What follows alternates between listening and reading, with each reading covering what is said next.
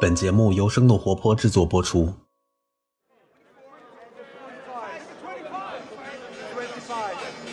四百七十亿美元，一百五十亿美元，八十亿美元，这些断崖式排列的数字是共享办公企业 WeWork 在这两个月内的估值。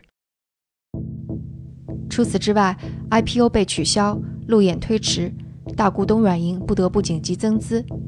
这都让 WeWork 迅速占领了各大媒体的头版头条。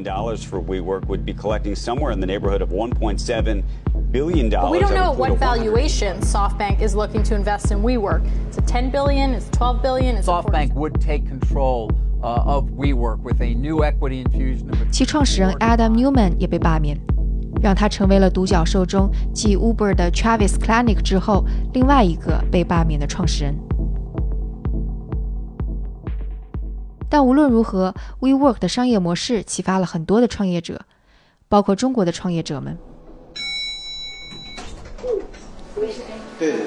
我们刚刚参观走到这儿，我们去哪？今天我来到的就是位于三里屯 SOHO 的 Day Day Up 创新空间。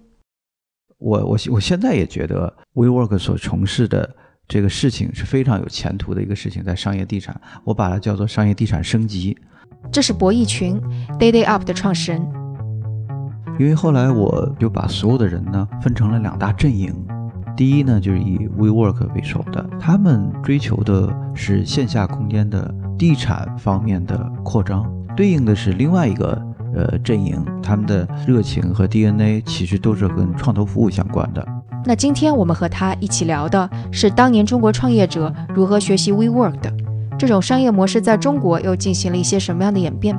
而现在 WeWork 面临危机，中国这类的公司前景如何？WeWork 式的商业模式又是否有前景？你好，博总，欢迎做客硅谷早知道。啊，你好，你好，徐涛，欢迎来到生动活泼传媒旗下硅谷早知道。这个世界因科技创新而巨变，那就请和我一起在最前线观察科技创新所带来的变化、影响和机遇。我是徐涛。呃，您是之前我们有聊过，说是因为受到了 WeWork 的启发，然后开始做 Day Day Up 的，所以当时是一个什么样的契机呢？呃，当时我记得是在二零一四年十一月份，当时还是我第一个创业公司，叫长城会。我们经常组织中国的科技界的企业家去世界各地游学考察。呃，那一次我们去了纽约。呃，各种机缘巧合吧，在我们的行程当中有一站就是 WeWork。其实那个时候我们没有人知道 WeWork，但是我们同事把它设计进去了。当时 WeWork 就是四岁，对吧？二零一零年成立的。对对对，嗯、一对从一一年到一五年，去了之后，呃，我确实非常意外。因为我知道它是联合办公，呃，而且联合办公呢，对我来说不是一个新概念，就是哪怕在中国我也见到过，在上海，呃，很多年前我就见到过。但是那一次参观 WeWork 有有两点让我印象特别深。当时它经营了四年之后，已经发展到了三十五个办公空间，那是我见到的，就是唯一一个能够把联合办公做成了一个网络。呃，确实，在他们的网站上，那时候已经可以看到，他们也有一个在线的社区，就是说，它这网络不仅是线下有多个空间，而且有线上的一个社区的雏形。对这一点让我印象非常非常深。第二是，呃，我还记得当时带我们参观的人推开了一个房间，这里边有四十八张桌子，意味着这里边有四十八个公司。啊，当时那一句话呢，确实挺打动我们的。我们觉得，诶，这个原来能够做的这么小一张桌子就能是一个公司，其实恰好让我非常印象深刻，也是因为对应到了我做的第一个公司就是长城会，因为那时候我们做的是大型科技展会 GMIC 全球移动互联网大会，做的规模影响力也都非常大，经济效益也都不错，但是我们一直服务的其实是大公司。像腾讯、百度啊、小米这样的这种大公司、大赞助商，会觉得没有找到一种就是服务小公司的呃好的方法，因为我们也都相信未来世界其实应该是属于当今的小公司 startup 的，所以看到 WeWork 它专注服务于中小企业，然后能够这一张桌子就对应一个公司这种形式，对我的触动是非常大的，也直接影响到了，呃，后来我决定做呃现在的 Daily Up。刚刚你有提到一个词语，是说它是一个网络化的，呃，然后网络化其实经常就是从互联网这里出来的嘛，只是说它的那个扩张啊，或者它有一个网络效应，所以体现在 WeWork 上面，当时最让你感到深刻的它的网络效应在哪里呢？还是它线上那个社区吧。虽然线下那时候三十五个空间，但是如果是三十五个呃办公空间都是各自经营各自的，它也谈不上什么互动和连接。但是它线上呃已经可以注册进去，你可以呃看到哎自己是属于哪一个群体，就是因为每每个人肯定有自己的一个呃地理位置，然后这个属于这个地理位置的人相互之间，你是可以在线上去进行互动。然后也有一个社区管理员，经常会告诉你，哎，今天有什么活动，明天有什么活动，今天这个咱们呃街角是不是又开了一个新的咖啡，等等等等，相互的能够连接在一起，对应到的就是我们今天今天在所有的写字楼里看到的，哪怕一个电梯进进出出三年，可能大家其实也完全是陌生人。第二就是。我在呃纽约的 WeWork，如果我想在伦敦做点什么事情，搞一个一个小型媒体发布会啊，那非常容易就能连接到伦敦的 WeWork 的人。那么这个也是呃网络社区的。呃，连接性吧。所以其实它的创造性就在这里。虽然之前你说有过很多这种共享办公空间，但他们就只是办公空间，他们没有这种软件上面的一些革新。没错，没错，没错，没错。所以您回来多久之后开办了 Day Day Up？呃，开始是从一五年五月在三里屯租了房子。就是现在这个 location 吗？是三里屯 SOHO，就这个地方。因为当时还是在长城会，我还是担任着很重要的岗位，也过渡了一段时间啊。而且呢，呃，DayDap 也算是从长城会孵化出来的一个项目吧。呃，我们有共同的愿景，就是中外创新连接，做的是都是呃在创投领域国际化相关的事情。这 DayDap 呢，更关注的是对创业者相关的服务。这是一点区别，呃，所以你之前有跟我说，你创立了 Day Day Up 之后，其实发现这个生意，这个那个商业模式没有那么简单，然后你也是踩了很多陷阱的，所以这方面是怎么回事儿？最一开始，我们就用非常传统的方式，觉得想做自己想做一个国际化的事儿，于是在北京选了一个最国际化的地块儿，也就是三里屯，在三里屯呃租了这么一层楼，租下来。然后自己出钱装修啊，找设计师啊，等等等等，非常激动，非常兴奋。那时候也没觉得多累。干了一段时间之后，嗯，一开始运营效果也还是蛮不错的。所以也是照着 WeWork 那种方式风格去装修之类的是吗？对对对，就是确实得到了很很多很好的灵感。开始呢也比较顺利，因为在第一个创业经历长城会，确实积累了大量的行业资源，无论是国内的还是国际的。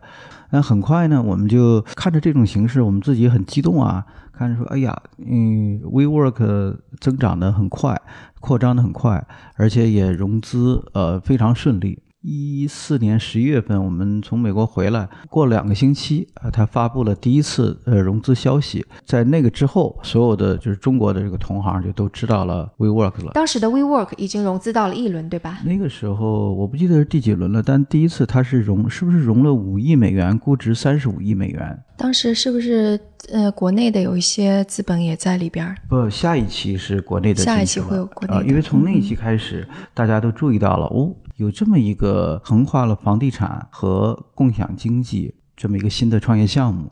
让房地产商业眼睛一亮，让这个投资界也都眼睛一亮。那么我们就追随着他们的步伐，开始了我们三里屯的建设，以及憧憬着下一步怎么去扩张，以及跟着这个 WeWork 的脚步，说，哎，他们一年能够扩张，比如说三十个 location，那么我们是不是怎么也能做到十个呢？他们这个融资，呃，这么顺畅，一次能融十亿美元，我们是不是也能融一亿美元，能够做得快一点呢？这是。当时的脑子里非常这个简单的，现在看来就是其实是比较天真的一些想法。因为事实在融资的过程当中，就是资本界是非常的现实的。但为什么 WeWork 能够融到那么多？但你碰到的确实说好像他们很现实对，实。这就是说我碰到的是什么困难。我融资的过程中，我谈了不下三十个投资人，但是我发现他们翻来覆去挑战我们的几个问题都是共同的。为什么 WeWork 能做三十个？你就说你那个一年能做十个，你为什么能够在这些一线城市拿到最好地段的物业？而且你为什么能够还比较低价格的拿到这些物业？怎么能够做到保证质量的同时，又能控制好装修的成本和进度？你在未来三年能够做到多少个 location、多少个工位？全都是这样的问题。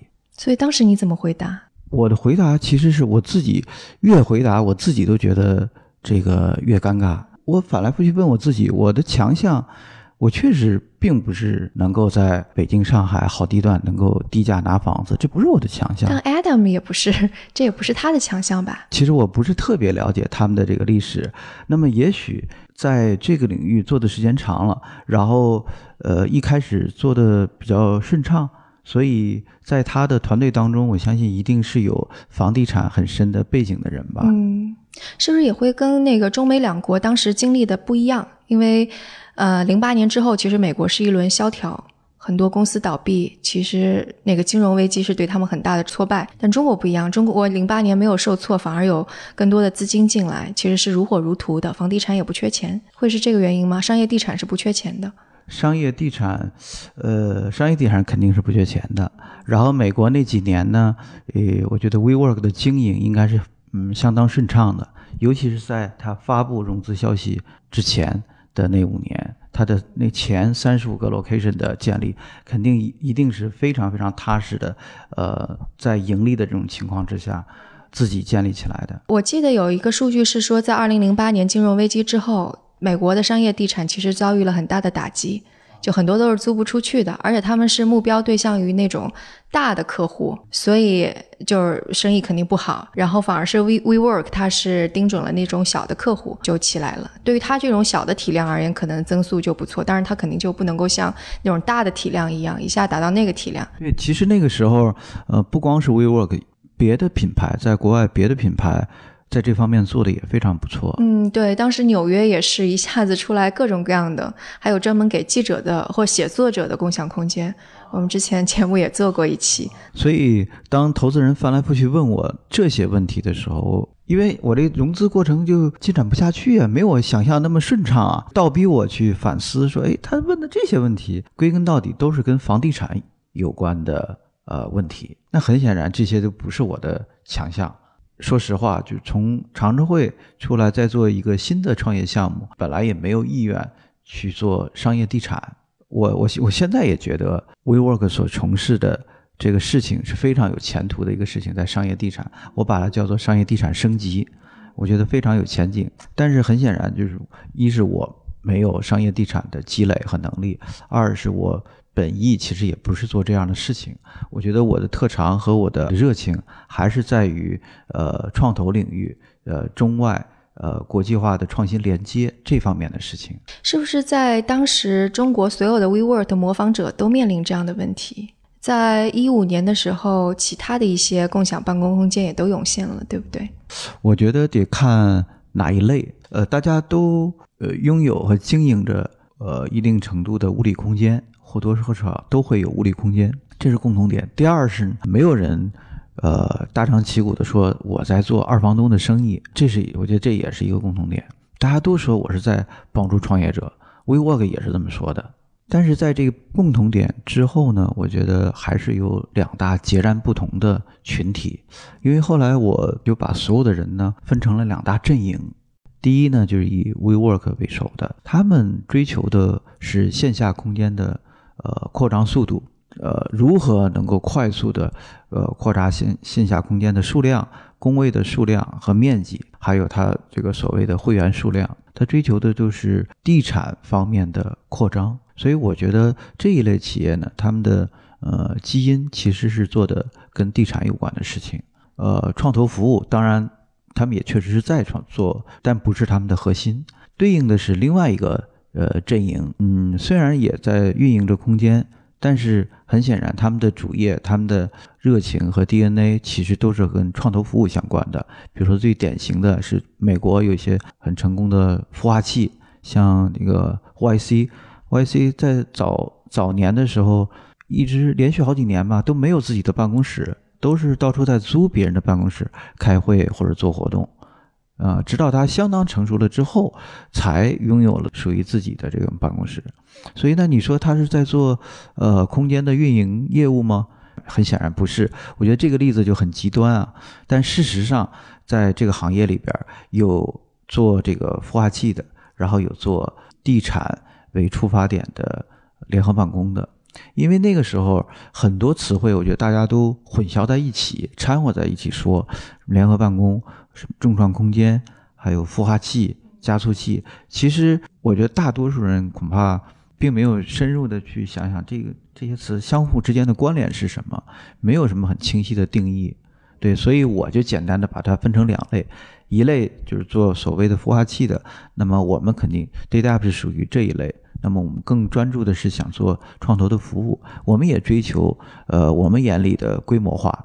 那我们的规模化是在于在我们的网络和体系当中，能够他知道多少高质量的项目和高质量的投资人，那么这是我们追求的规模化。以 WeWork 为代表的地产属性，呃为核心的，那他们追求的是线下扩扩张的规模化。嗯，所以比方说，如果我们拿出一根线段来，最左端是传统的商业地产，最右端是 YC 这种，简直就是没有自己的空间。你们创始人自己能够找到一个空间到我们这儿来开会。这是一个最右边，其实 WeWork 它可能是在一个线段的中间，但偏左一点。然后你想要做的事情是线段的中间偏右一点这样的事情，对不对？我觉得他应该偏左的会多一点，然后你偏 右的多一点。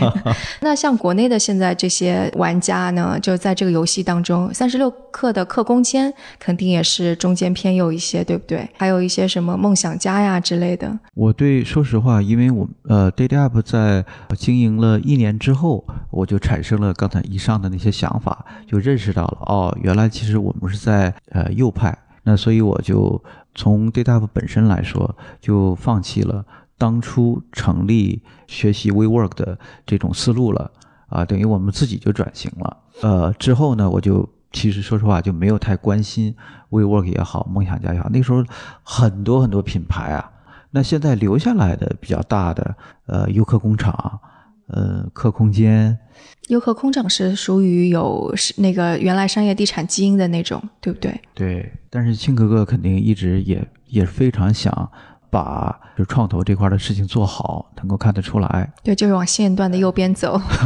但是从商业变现的这种角度上来讲，我觉得恐怕这个优客工厂最终还是得从房子本身打主意。对，所以就是你会说到这个前景非常的好，为什么你会这么说呢？就是因为我我刚才在想一个问题，就无论是它在线段的左边还是在右边，无论它是做商业地产还是在做创业孵化，都还是会面临一个商业周期的问题。就比方说经济不好的时候，那可能 WeWork 也不好了，商业地产的也租不出去了。同样的，孵化的这一块，创业者也变少了，投资可能也很难拿到。为为什么你会觉得这个前景还是不错的呢？或者就现在这个？问题在哪里？我觉得你刚才提到了一个呃特别关键的词儿，就是周期。昨天我吃饭的时候跟朋友还在讨论互联网的发展阶段。比如说前一个阶段，我们更呃把它简单粗犷的描述为是用户发展阶段啊，大家在不断的用各种各样的呃新的服务呃新的这个营销手段去获得用户的增长。这是第一个大阶段，嗯，现在整个互联网呢，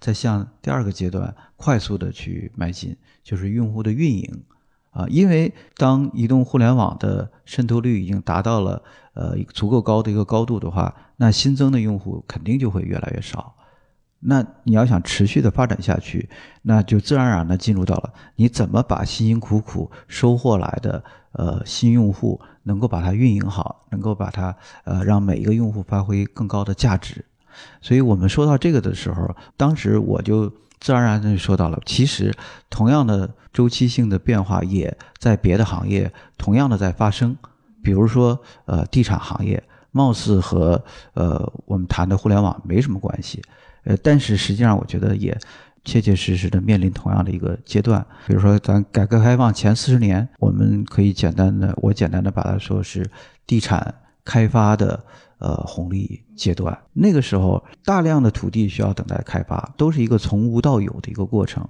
那个时候，你把房子，你只要有能力把资金运运转起来，把房子盖出来，很容易就卖掉。那么这个就是呃地产的开发阶段。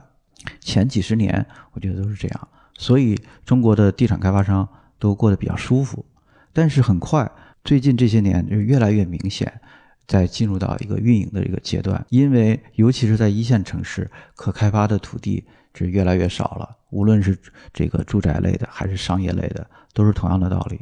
所以现在这也是我们看到为什么越来越多的地产商从把房子建好了之后就卖掉，转型为自己去自持。去经营，最典型的就是咱现在做的这儿的这个三里屯 SOHO，两千零九年开盘，当时创造了一个奇迹，很快在一个很短的时间内把它全销售掉了。现在其实这里边全是私人业主，各行各业的呃私人业主和 SOHO 其实没什么关系。那现在我们看到的是另外一种局面，SOHO 自己呃越来越多的把开发者这个楼盘留下来自己去运营。甚至在二零一五年也启动了自己的联合办公品牌 SOHO 三 Q，所以我觉得这是一个非常典型的一个例子。刚开始做 Data App 那个时候，当时还研究了新加坡的案例。你现在意识到，在中国地产行业发生的这种呃演变，其实早在好几十年前，在我们新加坡就已经都走完了。那么小的一个地方，早就过了这种开发，可开发的几乎就没有了。那所以就是为什么你今天在国内，呃，看到的大型商业综合体，有大量的呃成功的品牌，呃，这些运营公司的这种品牌，其实都是来自于新加坡或者是香港。啊，因为这些地方都已经经历过了，你现在中国的地产行业的转型阶段。所以，如果我们来看说未来这个发展方向的话，其实还是地产商往右边走，服务好这个更靠谱一点。从那个类似于服务商往地产这边向左走，其实会比较难一些，是吗？也就是说，WeWork 这个事儿可能更适合一个传统的地产商来自我改造做出来，而不是 WeWork 这样子公司去做。说实话，我觉得传统地产商，呃，要做好这件事情，他们的这种先天的条件还是挺优越的。但是最后是不是，呃，到底是这个传统地产商这个阵营，还有新经济代表的这个阵营，到底是谁能把这个事儿最终能够做好，这个很难说。或者我们来说说这个门槛在哪儿？就比方说，呃，其中有几个门槛。首先，你是不是有？地产的这个资产在这儿，另外一个是你是不是有这种服务的质量在这儿？服务质量是一个门槛，所以到底哪个门槛更高一些？WeWork 肯定是服务的这个，它有服务的这个门槛在这儿，对不对？对，服务的门槛肯定是更高。服务的门槛更高，就是说，因为你之前你跟地产有关的这些门槛，过去几十年大家已经都明白了，大家都已经都知道怎么去克服它了。但是在服务，在运营。尤其是在今天这个社会，大家更讲究的是连接，就是人与人之间的这种连接啊，你怎么把你一栋楼去运营的更好？把以前传统的物业管理模式，只是管理的是这个水电基础这个层面的这种管理，把它进一步升级为整个这个楼当中的人的管理。这个是一个对所有人都是一个新的课题，但是对于传统的商业地产商而言，他们拥有拥有这个已经拥有这个固定资产，这个本身就是他们的优势。对，所以我觉得他们很有条件，就看他们转变的快不快。所以这个行业会细分嘛？因为所有的行业我们都会看到有细分。比方说我是这个资产就拥有者，那我租赁出去，然后上面会有一个那个运营者，就软件也好或者服务也好，他在这个基础上再提供更进一步的服务。哎，酒店行业其实呃对非常典型，对，所以 WeWork 其实没有必要那么重资产，对不对？我觉得是啊，我其实我不是非常理解啊，是不是太急功近利了呀？这个不知道，这个咱们不好随便说。但是我确实觉得他们是有条件，呃，一步一步的走得稳一点。像酒店行业的，像希尔顿，对这个楼并不持有这个物业，他只要跟这个楼的业主谈好了，那么业主负责什么，然后我负责什么，然后。大家怎么利益分配？那么它发展的也非常好啊。其实我觉得 WeWork 以 WeWork 的品牌来说，它已经足够有能力去一栋楼一栋楼的去拿物业去谈。嗯，对。比方说，怎么样能够做出创业者或者是小的经济体喜欢的那种风格，肯定是他们已经非常有经验了，装修了那么多办公楼。啊，对呀，他们的品牌对于这个企业的中小企业的受众来说是很有吸引力的。它的品牌也都是一种全新的，就是很正能量、很向上的一种品牌，非常好，非常难得了。嗯，所以你们现在在像啊这种，你你们还是想要把自己成为一个孵化器？还是想要往这个经营者的这个方向转？简单的说，还是孵化器这个方向，因为确实是跟物业、跟这个房子有关的这种事情，对我们来说还是太困难了。嗯，就因为没有行业经验是吗？因为没有行业经验，而且我自己本来的爱好和能力确实比较集中在大企业、呃小公司、投资人相互之间的服务，像服务于创业者还有中小企业这种。它的门槛在哪里呢？因为其实我也去了各种各样的共享空间，我觉得其实，在硬件条件上看起来都差不多，会有一个类似于茶水间呀，或者是 lobby 这样的地方，cafeteria 这样的地方，然后也会有格子间，然后甚至有的地方还会有健身的地方。那到底它的就门槛，如果要不断的设立更高的话，会设立到什么样的程度？我觉得刚才你说的那些举的那些例子啊。肯定都不是门槛儿。关键一点是什么是这些中小企业，就是创业公司所最在意的，就是什么是他的刚需。我觉得他最在意的是商业成功，或者是具体的是说，他如果他想快速的融资啊，那好，那谁能帮助他？快速的拿到钱，但这个就是 VC 跟 FA 去做的事情。我们先不管是谁做的，我觉得既然我们说是在服务创业者，那服务创那创业者最想要的是什么？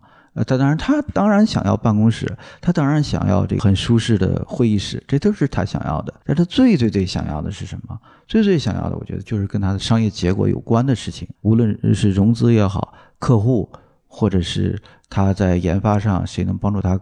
克服他眼前最大的这个难题，那么这都是跟他的业务直接相关的。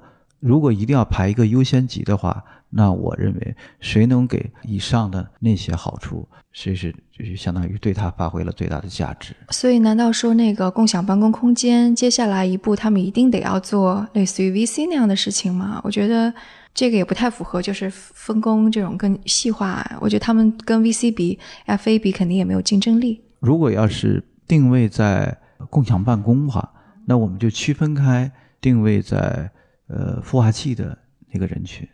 我觉得做好共享办公的话，肯定也是可以的呀。只要我们自己不那么激进的去扩张，拿的那个呃物业的成本足够的低，那你完全是可以把它运营好的。我们大大方方的就是做一个非常服务优秀的二房东。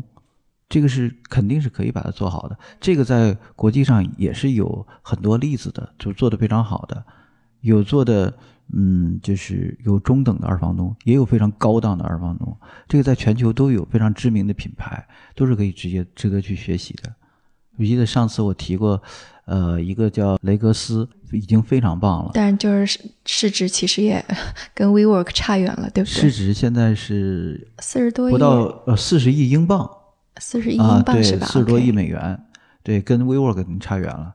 但是你看，因为它是上市了嘛，它财报它是盈利的呀。所以它的服务跟 WeWork 提供的服务差别在哪里呢？我认为本质其实是一样的，但有一点，呃，就是在社区运营这件事情，它并它做的没有 WeWork 那么鲜明。就如果它要赶上来的话，它的它的瓶颈在哪里？在社区运营方面？恐怕是思想观念，因为我觉得他是呃非常棒的、非常有代表性的成功的二房东，他就是这样定义的。你这个听起来其实商业逻辑，我觉得也很清晰啊。我以比较低的价格，呃，大量的拿下来，就像是批发，然后我再把它进行一个好的包装，我再零散的把它卖出去。这个逻辑好像从咱们大众来说也比较容易理解。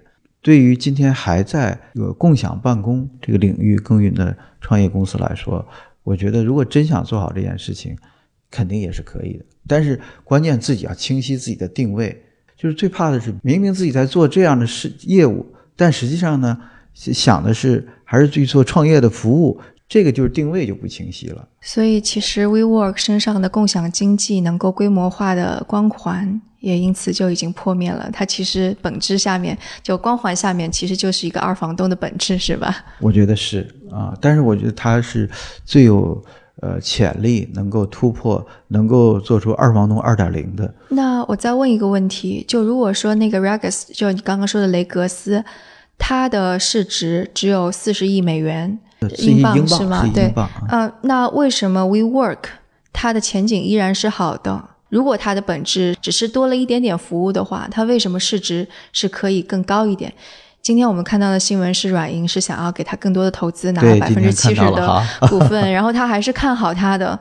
其实我不太明白为什么。我我觉得有好几个方面啊。如果说软银为什么的话，这个咱们得去问软银啊。从咱们的这种旁观者角度上来说，因为软银这个介入的已经非常非常深了，本来之前就投入了上百亿吧。呃，一百零六点五亿。那么在这种情况下，理论上来说，他肯定想尽方法。怎么去改变它，能够能够救救这个孩子？但你为什么会觉得 WeWork 还有前景呢？我是觉得 WeWork 呃所从事的这个事业非常有前景。至于这个公司到底能不能做得好，这个咱很难说。他所从事的事业啊是在改变当今所有这个高级写字楼的管理模式，能够促进人与人的这种连接。我觉得这是未来符合了社会的发展趋势，也符合了商业地产运营精细化。嗯哼，所以就且不说 WeWork 到底怎么样，但 Regus 这样的一家企业，它肯定会有个竞争对手，然后服务比它更加好，然后市值未必那么高，但肯定是一个竞争对手，或者说不是说竞争对手，而是市场上肯定会有这么一个存在。我觉得肯定会啊，我也相信这个方向，呃，一定能有人成功，而且因为因为我觉得这个方向是对的。所以，在中国市场上，可能我们也会看到很多共享空间之后的挣扎，然后可能现在已经倒了很多了。我听说，可能最后活下来的就是服务的最好、想的最清楚，然后成本最低的那一个。啊，对对，而且看他怎么活。我我我就是呃做好呃共享办公，那我有一种活法。嗯，就是想做好服务，我也有一种活法，是不一样的。嗯，好，那今天非常感谢博总给我们介绍了很多 WeWork 的这种。嗯，前因后果吧，也以及带来的商业方面的思考啊，也谢谢你。那这就是今天的节目，感谢大家的收听。如果大家有什么想法或者评论，可以给我们在各大平台留言，或者在读者群中进行讨论，也可以给我们写邮件。加入读者群可以添加声小英的微信号来入群，微信号是声 FM 一 S H E N G F M 一阿拉伯数字的一。我的邮箱是 tao at 声刀 fm，tao at 声刀 fm。另外，生动活泼传媒旗下还有另外一档节目《到海外去》，大家可以在喜马拉雅或者苹果 Podcasts 等音频平台上来搜索关注。那我们下次节目再见。